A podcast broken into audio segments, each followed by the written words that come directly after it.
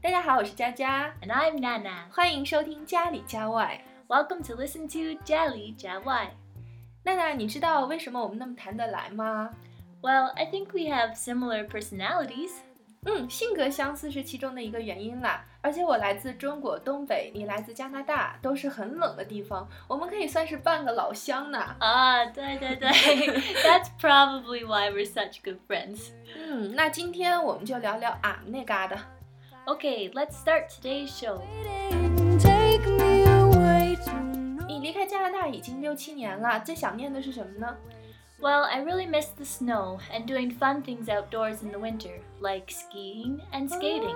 我也超喜欢滑雪，以前在老家的时候都不觉得，滑冰就更方便了。我还记得小的时候，整个冬天的马路上，上面一层雪，下面全是冰，一路滑着就可以到学校了。 Wow. Yeah, I agree. The winter is just magical. I love going skating at the park or on the frozen river. 我的家在东北，松花江上啊。Oh, 好听. That's a good song, Jaja. 啊，你刚提到 river，我就想起这句了。我们那儿除了松花江，还有一些湖。冬天湖上结冰有几米厚，是天然免费的 skating rink 溜冰场。Wow, talking about skating makes me miss Canada. 是啊，说的好想家哦。我听说在魁北克每年二月第一个周末会有为期十天非常盛大的 Carnival，就是冰雪嘉年华。 That's right. In 1894, the government of Quebec held the first Quebec Winter Carnival. The government wanted the people to have some fun activities to do outside and also a chance to communicate with each other. In 1955, people also began to sell things at the carnival, and this attracted more and more people. 嗯，政府的初衷是想让当地人出来活动活动，沟通一下。呃，一九五五年，大家开始卖卖东西，随之吸引了大量的游客。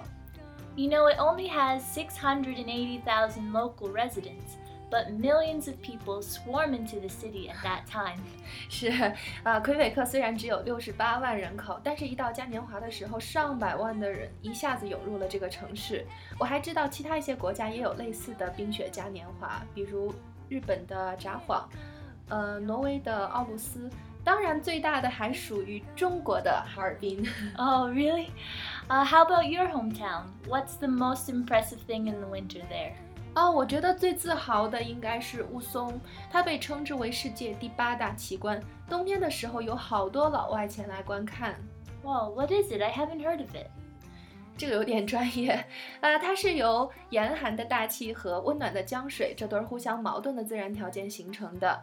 吉林的冬天有零下二三十度，而从松花湖大坝底部的丰满水电站水闸放出来的水却在零上四度。这种温差使得 vapor 水蒸气凝结在江边的柳树上，形成了 rime 雾凇，远看好似梨花遍野。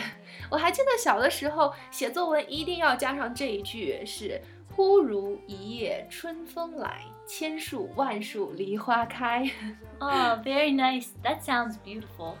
嗯，是很美。今天我们的节目讲的是寒冬，每到冬天就经常会听到西伯利亚冷空气这个词，给我们感觉西伯利亚好像就是最冷的地方了。其实，在这个地球上最冷的地方是在南极。Antarctica. 嗯，有记录以来，南极最低的温度是零下八十九点二度哦。Oh, 太冷了.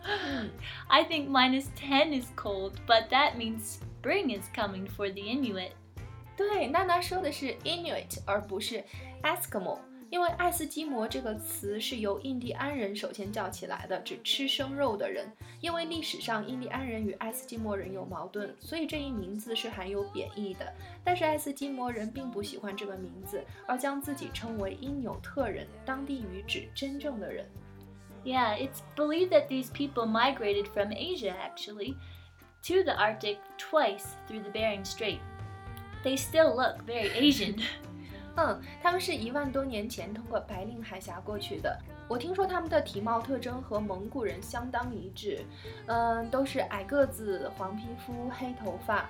也有基因研究发现，他们更接近西藏人。